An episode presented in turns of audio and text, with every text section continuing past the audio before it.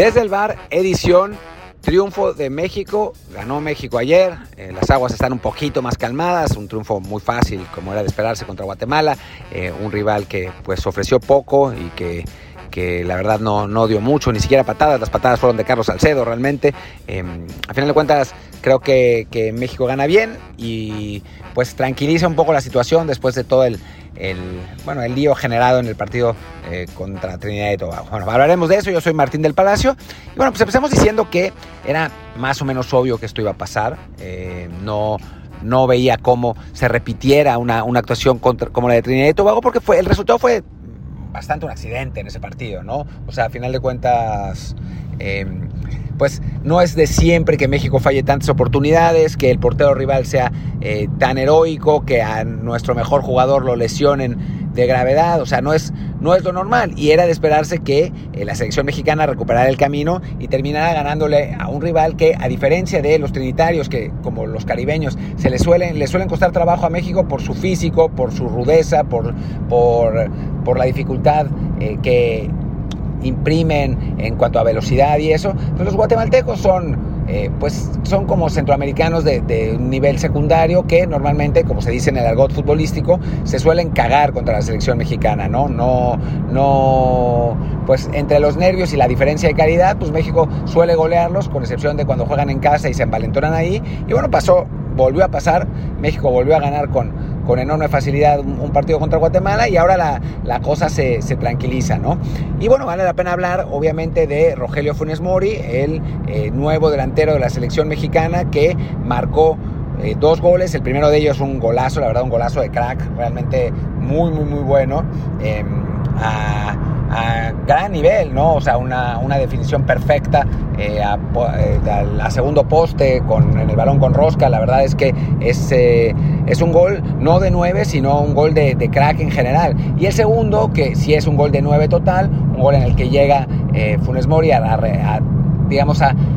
finalizar una jugada espectacular de la selección mexicana, la verdad, muy muy buena y que bueno, puso el rumbo, el rumbo, el camino eh, por donde tenía que ir para esa victoria mexicana que a final de cuentas eh, tranquiliza eh, un poco la situación y pone, pone a México en el lugar donde se esperaba, ¿no? Y creo que en el, en el por el lado de Funes Mori también es importante para, por un lado, tranquilizar un poco las críticas por eh, su pasaporte, por la, eh, porque bueno, pues no, nació en México y sabemos que hay un sector de la afición que no le gusta que se utilicen jugadores que no hayan nacido específicamente en México, que, que se haya naturalizado, pero, eh, pero, pero bueno, eso, eso, eso por un lado, Funes Mori demostró que es el mejor 9 mexicano disponible en este momento. Ya después, cuando regrese Raúl Jiménez, va a ser otra cosa, ¿no? Pero necesitábamos un 9 que estuviera bien, que fuera bueno. Eh, no lo teníamos en Alan Pulido, que está lesionado, no lo teníamos en, en, Henry Martín, que está con los Olímpicos, no lo teníamos en Chicharito Hernández, que por razones que eh, hemos comentado varias veces, no está siendo convocado a la selección mexicana por los problemas que tiene con Tata Martino y con eh, jugadores y entorno de la selección. Y entonces necesitamos ese 9. Y Funes Mori demuestra que lo es, ¿no? Y también acá hay un poco aquellos que decían que,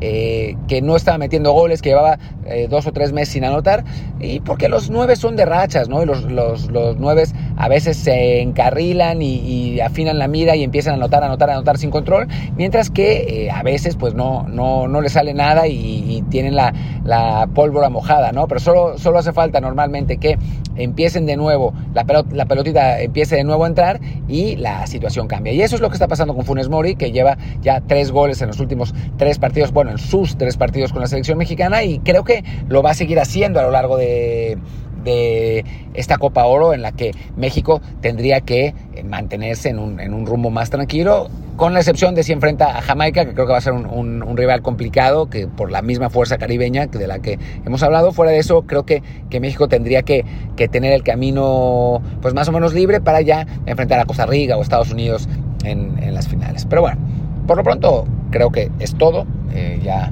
ya hablaremos en, en el próximo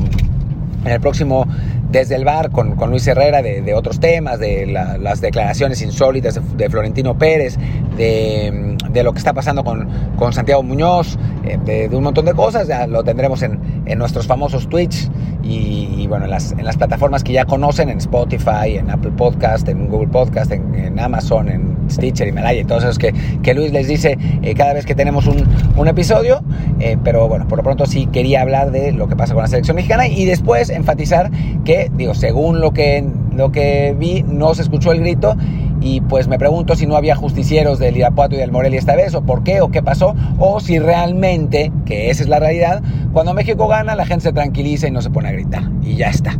En fin,